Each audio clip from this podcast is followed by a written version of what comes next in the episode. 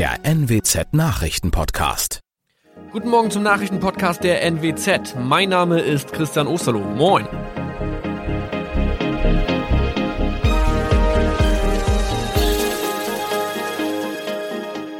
Und das sind unsere regionalen Nachrichten am Morgen.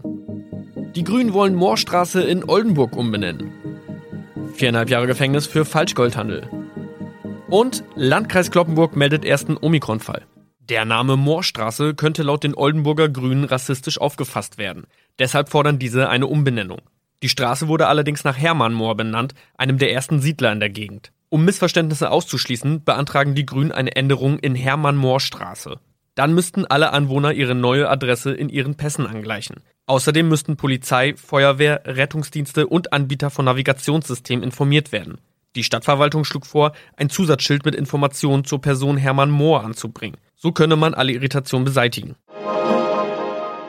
Tobias G. musste wegen dem Verkauf von Falschgold am Mittwoch vor das Landgericht Oldenburg. Nachdem der Schortenser bereits im Mai zu einer Freiheitsstrafe von mehr als drei Jahren in Jever verurteilt wurde, betrieb er seinen Handel auf eBay Kleinanzeigen weiter. Das wog bei der Verhandlung schwer auf. Der 27-Jährige schrieb in die Inseratsüberschrift das Wort plated, was so viel bedeutet wie überzogene und nur vergoldete Ware. Da im weiteren Anzeigentext aber die Rede von einem Reinheitsgrad war und die abgebildeten Goldbarren eine Seriennummer trugen, handelt es sich hierbei um eine Täuschung. Tobias G. wurde zu viereinhalb Jahren Haft verurteilt.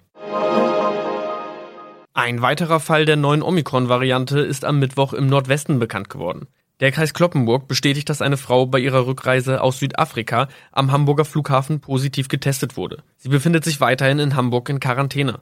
Da die Frau im Landkreis Kloppenburg lebt, sei auch das Gesundheitsamt Kloppenburg für diesen Fall zuständig. Zuvor gab es bereits bestätigte Omikron-Fälle in der Wesermarsch und im Kreis Leer. Das waren unsere Nachrichten aus der Region. Weitere aktuelle News aus dem Nordwesten finden Sie wie immer auf NWZ Online. Und Aktuelles aus Deutschland und der Welt hören Sie jetzt von unseren Kollegen aus Berlin. Vielen Dank und schönen guten Morgen. Ich bin Maja Däne und das sind heute unsere Themen aus Deutschland und der Welt. Gefälschte Impfpässe. Gesundheitsminister Spahn plant strengere Regeln gegen falsche Corona-Impfnachweise. Öffnungen und Lockerungen. Frankreich und Österreich lockern ab heute die Corona-Maßnahmen. Und Nahostkonflikt. EU soll Vermittlungsbemühungen ausbauen. Nach einem holprigen Start entwickelt sich die Impfkampagne ja gerade zur Erfolgsgeschichte. Rund 30 Millionen Menschen sind bisher bei uns in Deutschland inzwischen geimpft und täglich werden es mehr. Wie das Ganze noch reibungsloser und noch schneller gehen kann, darüber wollen Bund und Länder bei einem weiteren Impfgipfel am 27. Mai beraten. Außerdem will Gesundheitsminister Spahn strengere Regeln gegen den Missbrauch von Impfpässen und Testnachweisen durchsetzen. Wer falsche Impfpässe ausstellt oder nutzt, dem sollen künftig Haft- oder Geldstrafen drohen. Die Neuregelungen will der Bundestag voraussichtlich noch in dieser Woche beschließen. Meine Kollegin Tine Klimach hat sich mit dem Thema Impfen näher beschäftigt. Tine, im Moment werden Corona-Impfungen ja noch in diese gelben Impfhefte eingetragen, aber das soll sich ja bald ändern. Ein neuer digitaler Impfpass soll kommen. Wie sieht er denn aus und wann gibt's den denn? Der digitale Impfpass ist dann eine Smartphone-App und die soll noch vor den Sommerferien bei uns in Deutschland an den Start gehen und sie soll auch negative Testergebnisse anzeigen. Die App funktioniert dann ähnlich wie ein Boarding Pass beim Fliegen und dann wird auch bei der App nur ein grünes oder ein rotes Signal mit dem dazugehörigen Namen und Geburtsdatum angezeigt. Der digitale Impfpass wird dann auch Thema beim Impfgipfel von Bund und Ländern nächste Woche. Weitere Themen sind Impfungen von Schülern und Studenten und auch wie es mit den Impfungen weitergehen soll, denn das Ziel ist ja nach wie vor, bis zum Ende des Sommers soll jeder eine Impfung bekommen, der möchte. Ab dem 7. Juni soll es ja beim Impfen keine festgelegte Reihenfolge mehr geben. Das heißt dann, jeder, der will, kann sich impfen lassen, richtig? Ja, genau. Es ist dann unabhängig von Alter, Erkrankung und Beruf. Aber noch gibt es nicht genug Impfstoff. Deshalb ist weiter ein bisschen Geduld angesagt. Das hat auch Bundesgesundheitsminister Spahn nochmal klargestellt. Nur weil die Prio aufgehoben wird, können nicht alle sofort beim Hausarzt geimpft werden. Auch der Hausärzteverband sagt, dass die Ärzte jetzt schon überrannt werden und nicht hinterherkommen. Aber eine gute Nachricht gibt es noch. Die Hausärzte sollen in der letzten Maiwoche auch den Impfstoff von Johnson Johnson bekommen. Und bei dem reicht ja eine Spritze. Das könnte dann nochmal Schwung in die ganze Sache bringen. Die Impfungen laufen also und die Infektionszahlen sinken. Und immer mehr Bundesländer setzen auf Lockerungen und Öffnungen. Bundeskanzlerin Merkel hat sich angesichts der steigenden Impfzahlen optimistisch gezeigt, aber sie mahnt auch weiterhin zur Vorsicht. Man sei zwar auf einem guten und hoffnungsfrohen Weg, das rettende Ufer ist aber noch nicht erreicht, sagt die Kanzlerin. Gefühlt läuft im Moment mal wieder ein munterer Lockerungswettbewerb in den Bundesländern. Wissenschaftler warnen aber schon, nicht zu schnell alles aufzumachen, um die Erfolge durch den Lockdown und die Impfkampagne nicht vorschnell zu verspielen.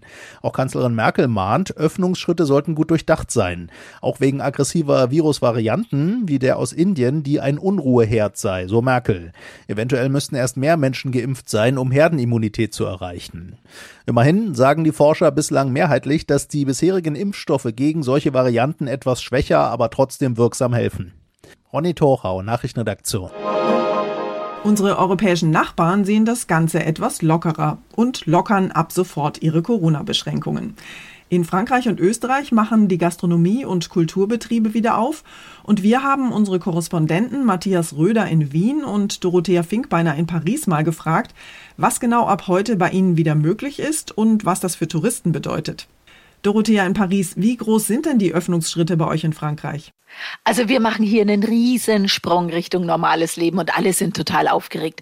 Die Läden öffnen wieder, auch Kinos, Theater, Museen, natürlich mit Hygiene- und Abstandsregeln. Nächtliche Ausgangsbeschränkungen sind jetzt nicht mehr ab 7 Uhr abends, sondern ab 9 und, und das ist natürlich das Highlight, die Außengastronomie startet wieder. Überall vor den Bistros und Cafés sind schon seit Tagen Terrassen aufgebaut. Viele Restaurants sind für die ganze nächste Zeit völlig ausgebucht. Nur leider spielt das Wetter nicht ganz mit, denn es ist kalt und regnerisch. Gibt es denn für Geimpfte, Getestete und Genesene besondere Privilegien oder dürfen jetzt alle wieder ins Café und ins Kino? Die Antwort ist kurz, bei uns werden absolut keine Unterschiede gemacht. Alles andere fänden die Franzosen schlicht ungerecht, weil ja noch immer Millionen Leute gar keine Chance auf einen Impftermin hatten. Deswegen kommt hier auch jeder in die Geschäfte, Kinos, auf die Außenterrassen, auch ohne Test, aber natürlich mit Maske und Abstand halten. Für die Einreise nach Frankreich wiederum braucht jeder, also auch Geimpfte, einen Corona-Test. Die sind hier umsonst. Und für den Sommer, das ist für Urlauber interessant, sollen die wohl auch Touristen kostenlos zur Verfügung stehen. Matthias, wie sieht's denn in Österreich aus? Was ist denn bei euch alles ab heute wieder möglich? Man kann wieder ins Restaurant gehen, ins Theater, in Konzerte, ins Kino, sogar ins Fußballstadion. Voraussetzung für den Besuch sind aber Zutrittstests. Soll heißen, nur wer getestet, geimpft oder genesen ist, darf ins Lokal oder in die Oper. Außerdem gelten eine Sperrstunde ab 22 Uhr sowie die bekannten Hygieneregeln wie Abstand und oftmals Maskenpflicht. Was müssen denn Besucher aus Deutschland beachten? Müssen die nach der Einreise weiterhin in Quarantäne? Die Quarantänepflicht für Touristen aus Deutschland und vielen anderen Ländern entfällt. Für die Einreise gilt dasselbe wie für den Lokalbesuch. Man muss einen negativen Corona-Test haben, nachweislich geimpft oder genesen sein. Erst einmal in Österreich wird den Urlaubern das oft nötige Testen aber sehr einfach gemacht. Viele Hotels und Gasthäuser werden entsprechende Selbsttests anbieten. Man kann sich aber auch in Apotheken und Teststraßen überprüfen lassen. Und das alles kostenlos. Gute Aussichten also für Urlaub in Österreich und Frankreich. Dankeschön nach Wien und Paris. Und wir schauen noch nach Nahost. Der Konflikt dort spitzt sich ja weiter zu und ein Ende der Gewalt, eine Waffenruhe, ist noch immer nicht in Sicht. Die internationalen Vermittlungsbemühungen laufen auf Hochtouren und nach Ansicht der Bundesregierung soll sich jetzt auch die EU verstärkt in die Beilegung des Konflikts zwischen Israelis und Palästinensern einschalten. Das hat Außenminister Heiko Maas bei einer EU-Sondersitzung erklärt.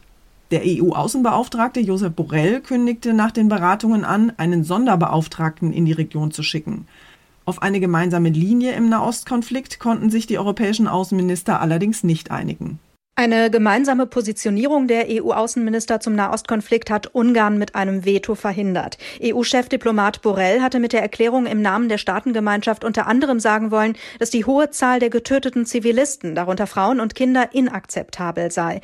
Gründe für die Blockade nennt Borrell nicht, aber es ist bekannt, dass Ungarns Ministerpräsident Orban eine sehr loyale Position zur israelischen Regierung pflegt. Diplomaten hier in Brüssel gehen deshalb davon aus, dass Ungarn auch an Israel gerichtete Aufforderungen zu einem Ende der Gewalt nicht mittragen wollte. Aus Brüssel, Sarah Geiserde. Unser Tipp des Tages heute für alle Eltern. Wir alle haben in den letzten Monaten ja unter den vielen Corona-Beschränkungen gelitten. Allerdings war und ist insbesondere eine Gruppe besonders hart betroffen, nämlich die Kinder und die Jugendlichen. Kein regelmäßiger Schulbesuch, keine Sport- und Freizeitmöglichkeiten und kaum Treffen mit Freunden. Das belastet Kinder und Jugendliche enorm, sagen Experten. Tatsächlich gibt es wohl immer mehr Mädchen und Jungen, die unter Depressionen und anderen psychischen Erkrankungen leiden. Wir haben mit Jakob Maske vom Berufsverband der Kinder- und Jugendärzte gesprochen und ihn gefragt, was Eltern tun können, wenn sie merken, dass ihre Kids möglicherweise Hilfe brauchen. Herr Maske, vielleicht zuerst mal die Frage, woran merke ich denn als Mutter oder Vater, dass mit meinem Kind irgendwas nicht stimmt? Viele Kinder ziehen sich einfach zurück, die gehen nicht mehr vor die Tür, kommen nicht mehr aus dem Bett raus, haben keinen Tagesablauf mehr und so weiter. Also das sind so erste Anzeichen auch für depressive Störungen, die ja nicht immer gleich eine schwere Depression sein müssen. Aber so Verstimmung, depressive Verstimmung können sich so äußern, dass eben Lustlosigkeit da ist, das Essverhalten verändert sich unter Umständen. Hier sollte man sehr aufmerksam sein, gut mit den Kindern und Jugendlichen kommunizieren ähm, und natürlich auch einige Dinge im Alltag tun, die ähm, sowas unter Umständen vermeiden können. Was können die Eltern denn konkret tun, um ihren Kindern zu helfen? Sie sollten für einen geregelten Tagesablauf sorgen, also morgens wirklich aufstehen, auch anziehen, frühstücken, regelmäßige Mahlzeiten. Sie sollten die Handyzeiten, die Tabletzeiten, also die Bildschirmzeiten insgesamt begrenzen. Sie sollten äh, versuchen, mit ihren Kindern auch vor die Tür zu gehen, Sport zu machen, sie zu motivieren, auch soziale Kontakte zu erhalten. Äh, und das sind schon sehr viele Dinge, die unter Umständen ja, eine, eine Traurigkeit, eine Zurückgezogenheit vermeiden können bei Kindern und Jugendlichen. Und zum Schluss geht's hier bei uns um die Wurst. Genauer gesagt um die Currywurst. Die ist ja nicht nur hier in Berlin, wo sie angeblich mal erfunden wurde, sondern auch überall sonst in Deutschland ein absolutes Lieblingsessen. Am besten mit Pommes und extra viel Curry-Ketchup. Allerdings ist die Currywurst wohl, wie so vieles, ein Opfer der Corona-Pandemie geworden. Denn die liebste Wurst der Deutschen hat im letzten Jahr ihre Spitzenposition als beliebtestes Essen in deutschen Kantinen verloren. Johanna Theimann, wie konnte das denn passieren? Das ist ja eine echte Revolution, oder? Ja, denn stolze 28 Jahre war die Currywurst die Nummer eins im Ranking. Die Kantinen von Kitas, Schulen oder Betrieben waren während des Lockdowns immer wieder geschlossen. Und wenn sie mal offen waren, haben die meisten wohl Spaghetti gegessen. Auf vielen Social-Media-Kanälen wird heute über das neue Lieblingskantinenessen diskutiert. Schade oder auch ein Raunen geht durch Deutschland, schreiben Nutzer. Es gibt also scheinbar für viele doch nichts Schöneres als eine Currywurst. Das war's von mir für heute. Ich bin Maja Däne und wünsche Ihnen allen einen entspannten Tag. Tschüss und bis morgen.